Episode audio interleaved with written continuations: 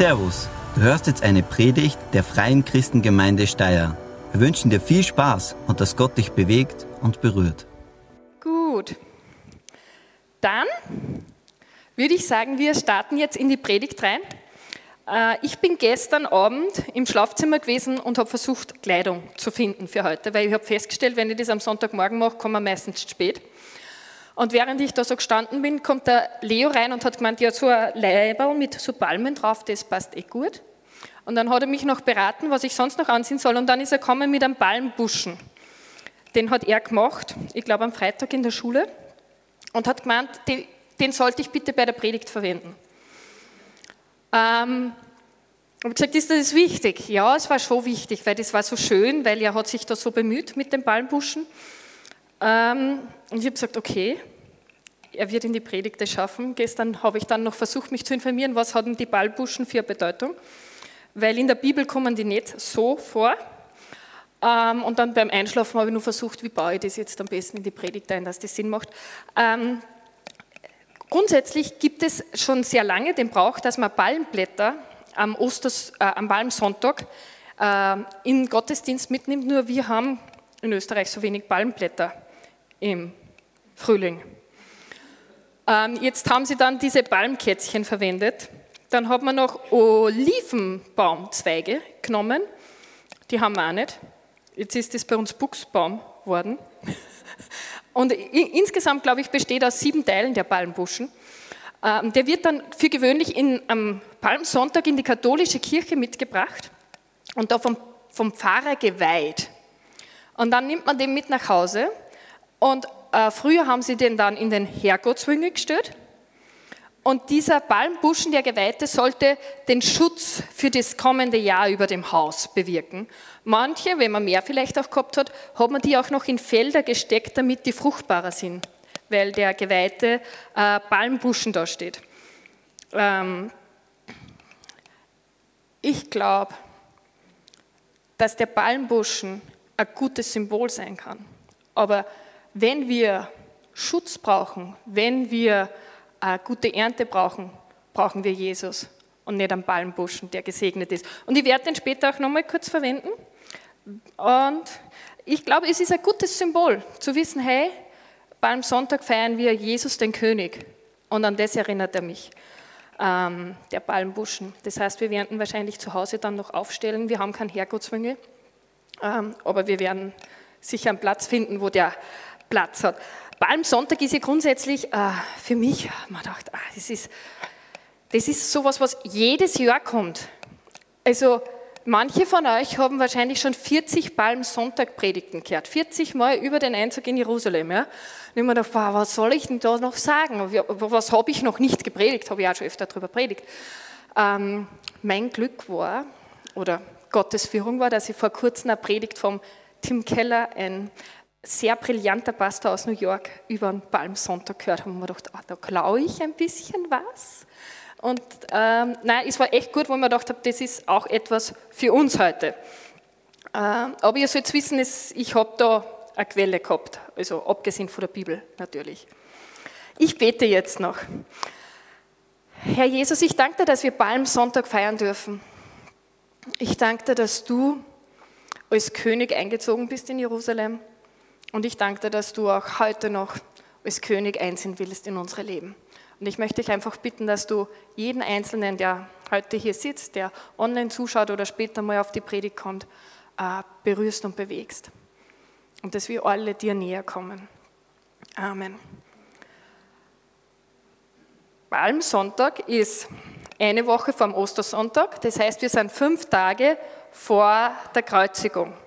Und das war damals auch Jesus bewusst. Er hat gewusst, es geht jetzt das Ende zu. Das heißt, es ist voll spannend, wenn man mal in der Bibel liest mit dem Gedanken im Hintergrund, weil die Evangelien, die schreiben zwar das Leben Jesu, aber die letzte Woche von Jesus hat sehr viel Raum. Und wenn es dann einmal bewusst liest und weißt, okay, er ist eigentlich kurz vor seiner Hinrichtung und er weiß das, dann kriegt das Ganze ein bisschen Brisanz, was er sagt. Und so auch natürlich in unserem heutigen Text. Ähm, vielleicht können wir kurz die Karte einblenden, Joel. Ich habe eine Landkarte mitgebracht. Genau, ich weiß nicht, ob man was sieht. Ich habe mich bemüht. Ähm, ist nicht so einfach. Also, ups, so, genau. Da oben ist Galiläa und Kapernaum. Da war Jesus viel unterwegs. Da haben, äh, der Petrus hat da gewohnt, Johannes, äh, Jakobus, Andreas, das war einer zu Hause. Ähm, da sieht man, da ist Nazareth. Da sind ursprünglich Josef und Maria her. Und da waren sie ganz oft unterwegs. Und wenn man die Bibel liest, dann heißt es, sie sind von Kapernaum kurz vor Jesu Hinrichtung, dann runtergegangen Richtung Jerusalem, das da ist, ähm, um dort das Passa zu feiern. Das Passa hat man in Jerusalem gefeiert. Da sind Juden von fremden Ländern sogar angereist. Und im Bibeltext in Markus heißt es, dass sie östlich vom Jordan, also dann auf der Seite entlang gegangen sind, und dann sind sie da unten nach Jericho gekommen. Also da haben wir nochmal in größer das Jericho. Und da ist eine meiner Lieblingsgeschichten, nämlich die von Bartimäus. Habe ich letzte Woche schon gesagt, wie ich es im Kiko gehabt habe. Ich mag die Geschichte voll gern. Äh, Bartimäus war ein blinder Mann, der am Straßenrand gebettelt hat. Als blinder Mann hattest du damals sehr wenig Perspektiven für dein Leben. Du konntest nicht arbeiten, als Hirte warst du echt schlecht. Selbst äh, das Feld bestellen, Unkraut jäten, alles ziemlich schwierig, wenn du blind bist. Also du, dein Job war, am Straßenrand zu sitzen, zu betteln. Letztes Mal mit den Kindern habe ich gesagt, weißt du, wenn du blind bist, du weißt ja oft nicht einmal, hauen dir die was rein oder nehmen die was raus. Du siehst es ja nicht. Ähm, wer weiß, ob er nicht auch vielen Schabernack der Kinder ausgesetzt worden, der Bartimäus. Vielleicht war er schlau genug und hat immer gleich das Geld rausgegeben, wenn ihm wer was gegeben hat, dass das nicht wegkommt. Ähm, aber der Bartimäus, was er Kinder hat, was er wahrscheinlich richtig gut Kinder hat, war Hören. Wenn du blind bist, werden deine anderen Sinne schärfer. Und der hat so viel gehört, wann die Leute unterwegs waren wahrscheinlich, oder auch Leute, die Familie oder Freunde erzählt haben, dass er gewusst hat, dieser Jesus, bei dem, äh, da ist was Besonderes. Und er hat sich das wahrscheinlich alles zusammengereimt, was er über Jesus gehört hat.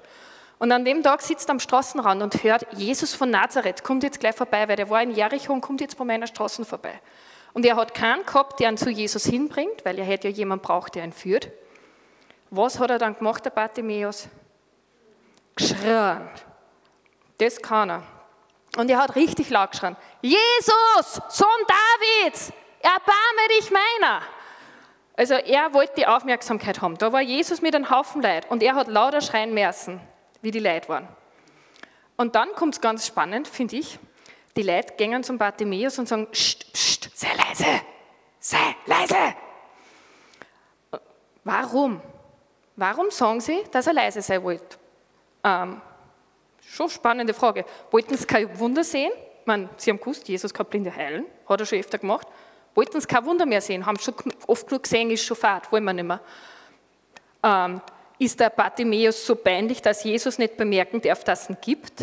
Ähm, also echt, wollten sie die Aufmerksamkeit mit Bartimäus nicht teilen? Ich weiß, also ist ja schon eine interessante Frage. Warum? Ähm, ich glaube, aber ich weiß jetzt nicht, ob das stimmt, eine mögliche Erklärung war vielleicht nicht, dass er geschrien hat, sondern was er geschrien hat. Er hat nämlich geschrien, Jesus, Sohn Davids. Und Sohn Davids hat damals bedeutet, das ist der Messiaskönig. Die Israeliten haben darauf gewartet, dass aus dem Geschlecht von David ein neuer König kommen wird. Dieser König wird alle anderen übertreffen. Das wird der Messias sein. Der wird sie befreien von den Römern. Und er hat das geschrien. Jesus, Sohn Davids. Und als die Leute alle gesagt haben, pst, pst, pst, hat er lauter noch geschrien. Jesus, Sohn Davids. Und Jesus hörten. Und Jesus weist ihn nicht zurecht und sagt nicht, das darfst du nicht sagen, das darf keiner wissen. Weil äh, interessant ist, die ersten Jahre seines Dienstes hat Jesus immer den Leuten gesagt, sie dürfen nicht sagen, dass er der Heiler, der Messias ist.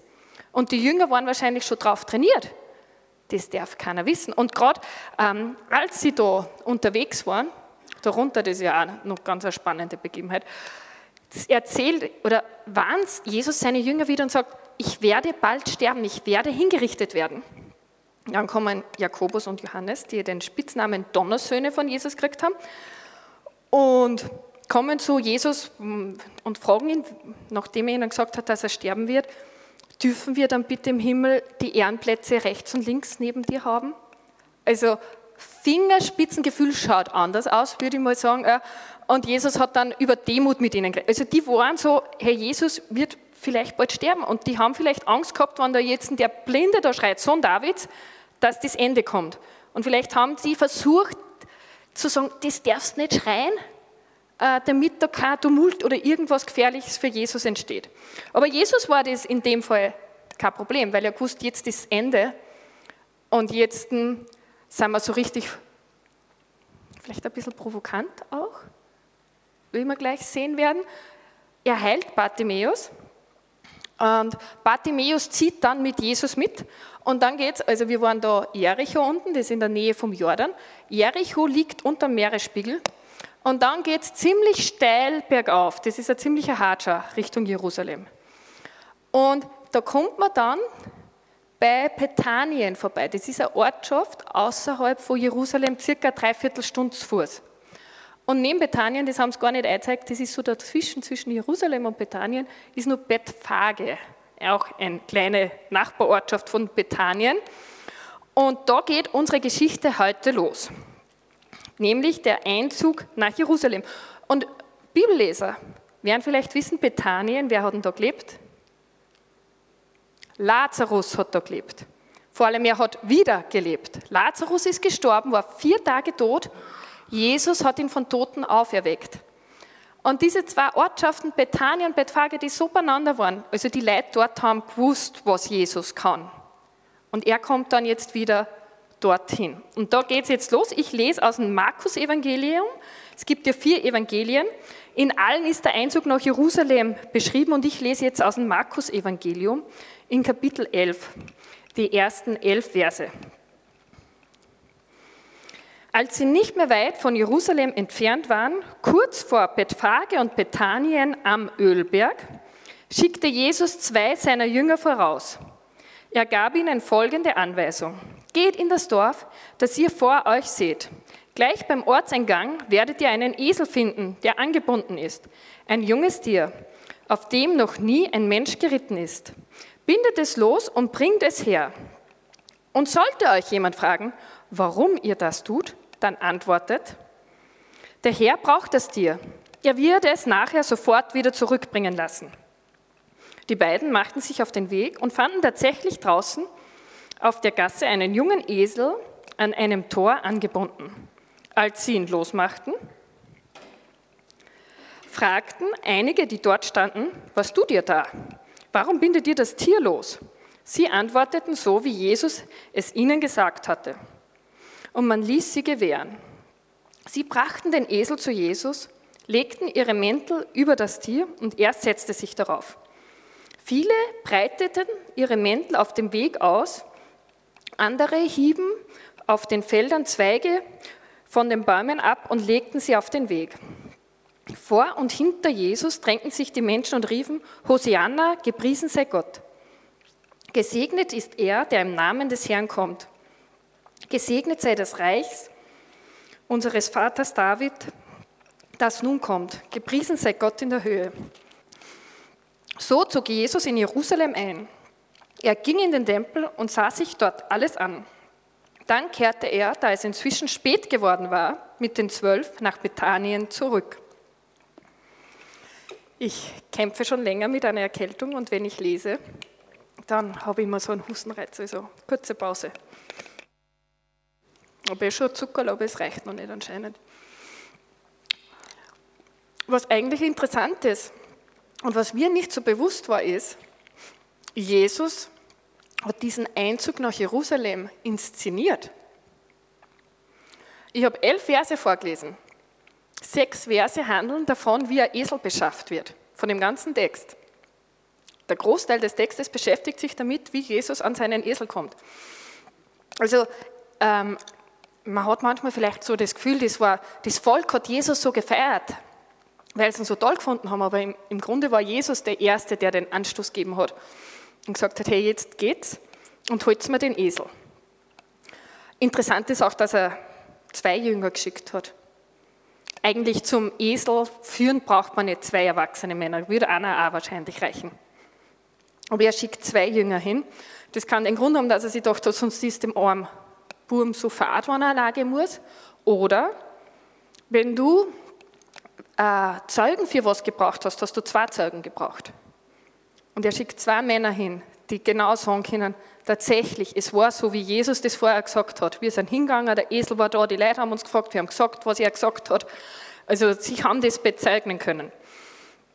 Und äh, Jesus hatte ja im Kopf schon, dass er sich jetzt als König offenbart, dass er einzieht nach Jerusalem als König.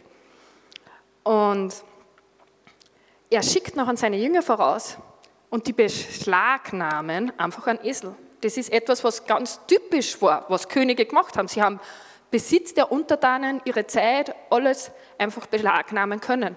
Und fast so wirkt es auch bei Jesus. Er sagt, geht sie und holt euch den Esel und fragt, nicht einmal, ihr fragt die Besitzer, sondern sollte euch wer fragen, dann gibt es eine Antwort. Aber im Gegensatz zu anderen Königen, vielleicht sagt Jesus, sagt er nur, wir bringen den eh gleich wieder zurück, wenn wir nicht mehr brauchen. Nicht mehr unbenutzt, der Esel dann, aber immer noch unbeschädigt. Und ähm, die Leute in Bethanien und Befage, das habe ich ja vorher schon erwähnt, für die war Jesus ein Superstar, weil er hat Lazarus, der vier Tage tot war, von Toten auferweckt. Es ist eigentlich kein Wunder, dass die sagen, ja gern darf Jesus mein Esel haben. Unser Esel, dann ist Jesus drauf gesessen. So. Also ich glaube, dass das da keine große Diskussion war wer ist der und warum will der mein Esel, sondern hey, das ist Jesus, der will mein Esel. Selbstverständlich. Und dann ist es jetzt aber auch noch interessant, warum Jesus einen Esel genommen hat. Grundsätzlich ist ja Esel nicht sehr hoheitsvolles Tier. Ich habe euch da ein Foto mal mitgenommen von einem Pferd. Ähm, genau. Da ist ein junger Mann, der auf einem Pferd reitet. Das hat schon eine gewisse Ausstrahlung, so auf einem Pferd zu reiten. Und für gewöhnlich sind Könige ja auch auf Pferden geritten. Die Esel, die haben die Diener gekriegt, aber auch nicht die wichtigen Diener, sondern nur die ganz unwichtigen Diener sind noch auf dem Esel geritten. Ähm, Im Vergleich habe ich euch jetzt noch einen jungen Mann auf einen Esel mitgenommen. Schaut irgendwie viel weniger elegant aus. bin ich im Bild, gell? So, auf einen Esel zu reiten hat nicht so was königlich Hoheitsvolles, muss man jetzt mal sagen. So, ganz ehrlich. Und sie haben auch keinen Sattel oder sowas gehabt, weiß nicht, Zaumzeug, auch, also sie haben Mäntel dann drüber gelegt, Jesus hat sich draufgesetzt. Ähm, ich weiß auch nicht, wie groß der Esel war, ob das, ist ein junger Esel, ob, ob die Viers fast am Bogen gestraft sind oder nicht. Ähm, warum hat Jesus einen Esel gewählt, um sich als König zu offenbaren? Und das liegt daran, dass das im Alten Testament prophezeit wurde. In Zachariah 9, in den Versen 9 bis 10 heißt es, Juble laut, du Volk von Zion, also damit ist Israel gemeint. Freut euch, ihr Bewohner von Jerusalem, seht, euer König kommt zu euch. Er ist gerecht und siegreich. Und doch ist er demütig und reitet auf einem Esel. Ja, auf dem Fohlen eines Esels, dem Jungen einer Eselin. Ich will die Streitwagen aus Israel und die Schlachtrosse aus Jerusalem vernichten. Auch der Kriegsbogen wird zerstört. Euer König wird den Völkern den Frieden verkünden. Die Herrschaft wird sich von Meer zu Meer und von Euphrat bis zu den Enden der Erde erstrecken. Und alle Juden kannten diese Prophezeiung. Alle wussten, der König aus dem Geschlecht David wird auf einen Esel nach Jerusalem einziehen. Das ist der Grund, warum Jesus sich den Esel holen hat lassen. Also er hat bewusst das initiiert, inszeniert, diese Prophezeiung auch zu erfüllen. Das heißt, alle Leute in Bethanien, in Bethphage, die haben wahrscheinlich den Atem angehalten, weil es, jetzt ist endlich soweit. Wir haben es eh schon die ganze Zeit gewusst, aber jetzt geht es endlich los. Und Jesus ist ein demütiger König. Er kommt auf dem Esel. Und da heißt auch, ähm, keine Schlachtrosse. Na, sogar die Waffen werden vernichtet, weil er wird der König des Friedens sein. Und obwohl Jesus so demütig war, in dieser Woche dann, Gründonnerstag, wird er seinen Jüngern die Füße waschen. Also er war wirklich demütig. War aber nicht so bescheiden, weil er hat es inszeniert zu sagen, hey, ich bin der König, ich verdiene euer Lob, eure Anbetung. Und er hat noch ganz andere Sachen ausgehauen. Also auch ähm, in dieser Woche ist der berühmte Bibelvers, ich bin der Weg, ich bin die Wahrheit, ich bin das Leben. Und ich bin der einzige Weg. Niemand kommt zum Vater außer durch mich. Also die Sachen, die Jesus gesagt hat, die waren nicht unbedingt bescheiden. Er hat schon klar gemacht, das ist meine Identität. Ich bin der König, ich bin Gott selbst, obwohl er so demütig war. Und das war etwas, was ihm dann auch so Probleme bereitet hat, nämlich seine Aussagen über sich selbst. Ähm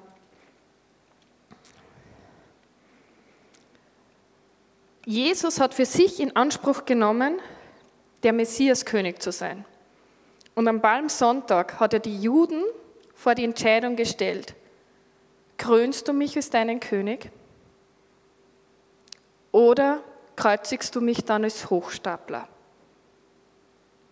Und das ist auch eine Entscheidung, vor der wir immer noch stehen. Darum heißt auch meine Predigt heute Krone oder Kreuz.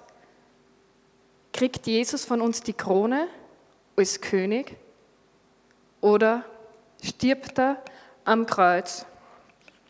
Die Leute in Bethanien und Bethphage, die haben Jesus gefeiert. Die haben gesagt, das ist unser König. Die haben ihm zugejubelt, die sind mit ihm losmarschiert, mit den Jüngern, mit Bartimäus und wahrscheinlich einige andere, sind die losmarschiert von Bethanien Richtung Jerusalem. Und als sie dann nach Jerusalem kommen sind, war da wahrscheinlich schon, äh, sie haben Aufsehen erregt, haben geschrien, Hosianna, das bedeutet, äh, gepriesen sei Gott, gepriesen sei Gott, also Menschen haben, haben sie das geschrien. Ähm, das war wieder was, wo, wo die Juden dann, was ist da los? Also die Einwohner, die Besucher in Jerusalem, die wir geschaut haben, was ist denn da jetzt los plötzlich? Da, da zieht der ein auf einen Esel, also offensichtlich denkt er, er ist der Messias. Manche von Jerusalem, heißt es im Johannesevangelium, das war im Markus nicht, sind ihm auch entgegengezogen und haben mitgefeiert. Und alle sollten sehen, das ist der König ich erhebe den, also Jesus erhebt den Anspruch, er ist der König und es hat sich alles so zugespitzt, jetzt die, die, die Zeit der Entscheidung ist da. Also die Juden haben zwar erwartet, dass er die Römer raushaut, die haben ganz was anderes erwartet. Für Jesus, er hat gewusst, die Entscheidung ist eigentlich eine andere. Es geht nicht darum, jemand von den Römern zu befreien, sondern von den Sünden zu befreien. Und die Leute haben noch auch ihre Kleidung in den Staub gelegt und haben Jesus zugejubelt. Und ich finde es interessant, wie dann Markus berichtet, dass der Palmsonntag endet. Er zieht nach Jerusalem ein, geht in den Tempel, schaut sich um und weil es schon spät war, geht er wieder zurück nach Bethanien. Bringt wahrscheinlich einen Esel zurück. Also man würde vielleicht erwarten, dass er Predigt hält oder irgendwas passiert, aber an dem Tag, er geht wieder zurück nach Bethanien. Jerusalem war ziemlich voll mit sehr vielen Besuchern. Und am nächsten Tag kommt er dann wieder und geht wieder in den Tempel. Und dann räumt er richtig auf. Da sind Händler, er wirft die Tische um. Ähm, er sagt dann, als die Leute kommen und sagen, hey, was machst du da? Und dann heißt es in Vers 17, zur Erklärung sagte Jesus ihnen, heißt es nicht in der Schrift, mein Haus soll ein Haus des Gebets sein für alle Völker und ihr habt daraus eine Räuberhöhle gemacht. Da ist wieder dieser Anspruch. Ich bin der Besitzer des Tempels. Das ist mein Haus. Und ich darf da aufräumen, ich darf die Möbel umstellen, wenn ich da will. Und das war für die, das war für die Juden damals zu sagen, ich bin Gott selbst. Also die letzte Woche, Jesus hat das rausgehauen, dass das jeder wissen hat können. Ich bin Gott, ich bin der König ich bin der erwartete Messias. Jesus hat die Juden damals vor die Wahl gestellt. Gibst du mir die Krone oder bleibt nur das Kreuz? Palmsonntag stellt auch uns jedes Jahr vor die Wahl. Kriegt Jesus die Krone oder das Kreuz? Viele Menschen, die kommen, weil sie sagen, ich brauche Jesus, den Schutz von Jesus für mein Haus. Ich brauche ihn, damit meine Ernte gut wird. Ich brauche ihn als meinen Hirten, der mich beschützt, als meinen Freund, der da ist, wenn ich allein bin, als den, wo ich beten kann, wenn ich Not bin, der meine Gebete erhört. Und Jesus sagt, das alles bin ich gern für dich. Nur wenn es mir du vorher die Krone gibst. Aber wenn du mir die Krone nicht gibst, wenn ich an Ostersonntag nicht als König für dich auferstehen kann, dann bleibe ich einfach für dich gestorben. Jesus ist für uns alle gestorben, für all unsere Schuld. Aber ob er für uns wieder lebt, liegt ganz viel an der Frage, kriegt er auch die Krone in unserem Leben? Oder brauchen wir ihn nur, damit er uns etwas gibt, wenn wir ihn gerade brauchen? Der König, der hat das Recht gehabt, einen Esel zu beschlagnahmen, der hat das Recht, deine Zeit zu beschlagnahmen, deinen Besitz, der darf über deine Entscheidungen drüber fahren. Das ist alles das Recht, das Jesus bekommt, wenn du sagst, du wirst mein König. Also das ist schon etwas, was man nicht nur leichtfertig machen soll, sondern was man sich überlegen sollte.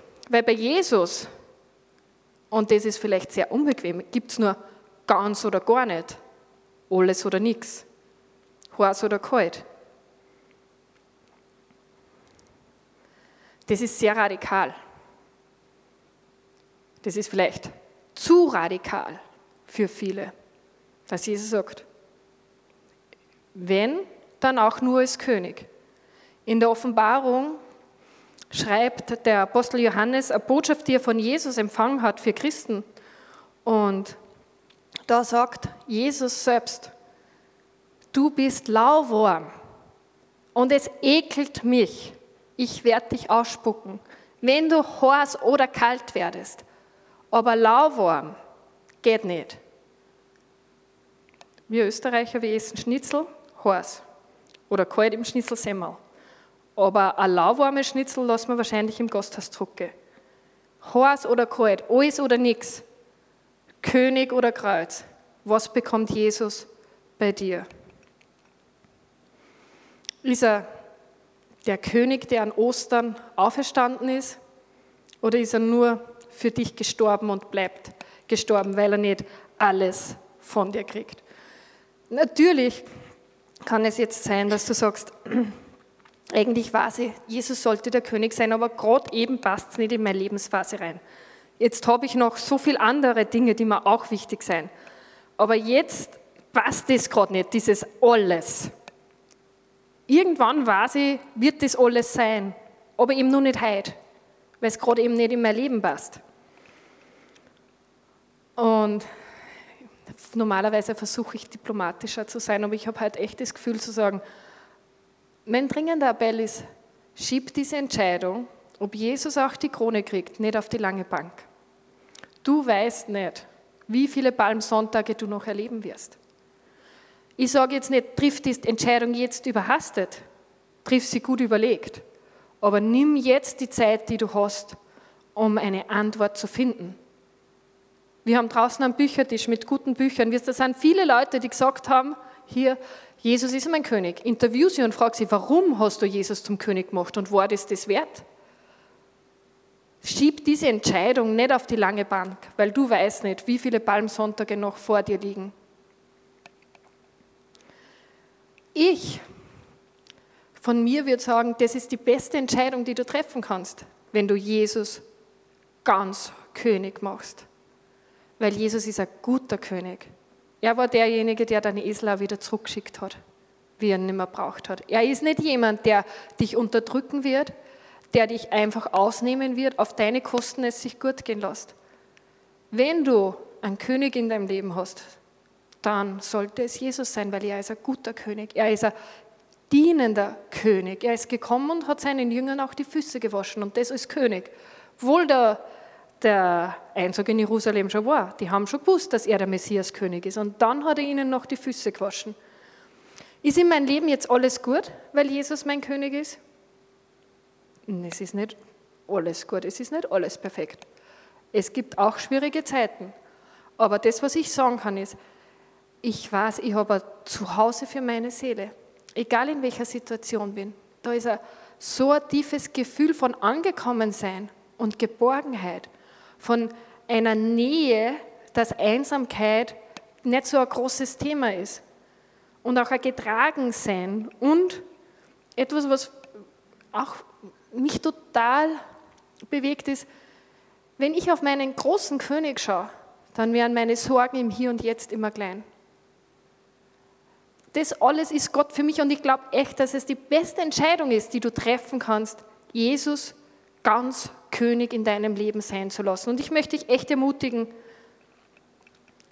finde die Antwort auf diese Frage. Kriegt Jesus die Krone oder stirbt er am Kreuz und bleibt einfach für dein Leben gestorben? Du hast die Wahl. Er wird sie nicht aufdrängen und sagen, ich bin jetzt der König und friss oder stirb. Er gibt dir die Wahl und sagt, kriege ich von dir die Krone oder kriege ich das Kreuz? Ich möchte jetzt noch beten und auch wenn ich gesagt habe, trifft die Entscheidung nicht überhaspelt. Wenn du jetzt aber hier bist und sagst, hey, ich habe mir das schon Wochen bewegt und ich weiß, heute ist der Tag, wo ich sagen will, Jesus, sei du ganz König, alles oder nichts, ganz oder gar nicht, ich gehe jetzt all in. Du wirst König und ich gebe dir die Gewalt über meine Entscheidungen, meinen Besitz, meine Finanzen, meine Zeit, alles. Und du sagst, bis jetzt war das nicht so, aber heute möchte ich das machen, dann sollst du jetzt auch die Möglichkeit haben. Ähm, ich möchte einfach alle bitten kurz, dass ihr die Augen schließt und wenn jemand da ist, der sagt, ab heute möchte ich, dass Jesus König ist oder wieder König ist, weil zurzeit ist es nicht mehr, dann hebt kurz die Hand und alle anderen schließen auch die Augen. Okay, danke schön. Ich möchte jetzt noch beten und ich lade alle ein, die jetzt, wenn du das erste Mal oder das zweite oder das dritte Mal die Entscheidung getroffen hast oder wenn es schon permanent so ist, dass Jesus dein König ist, sprecht einfach immer nach, was ich vorbete. Herr Jesus, ich danke dir, dass du der König des Universums bist. Herr Jesus, ich danke, dass du der König des Universums bist. Ich danke dir, dass du gekommen bist, um für meine Sünden zu sterben. Ich danke dir, dass du gekommen bist, um für meine Sünden zu sterben. Ich bitte dich, dass du mich von meiner Schuld reinigst. Ich bitte dich, dass du mich von meiner Schuld reinigst. Sei du nun der König in meinem Leben. Sei du nun der König in meinem Leben. Ich gebe dir die Entscheidungsgewalt über meine Zeit, meine Finanzen, meine Entscheidungen. Ich gebe dir die Entscheidungsgewalt über meine Zeit, meine Finanzen, meine Entscheidungen. Danke, dass du nun in mir lebst. Danke, dass du nun in mir lebst. Amen. Vielen Dank fürs Zuhören. Wir hoffen, dass dir diese Predigt weitergeholfen hat. Wenn du mehr über uns wissen willst oder Fragen an uns hast, besuche unseren Gottesdienst in Steyr und schau auf www.fcg-steyr.at vorbei. Wir freuen uns auf dich.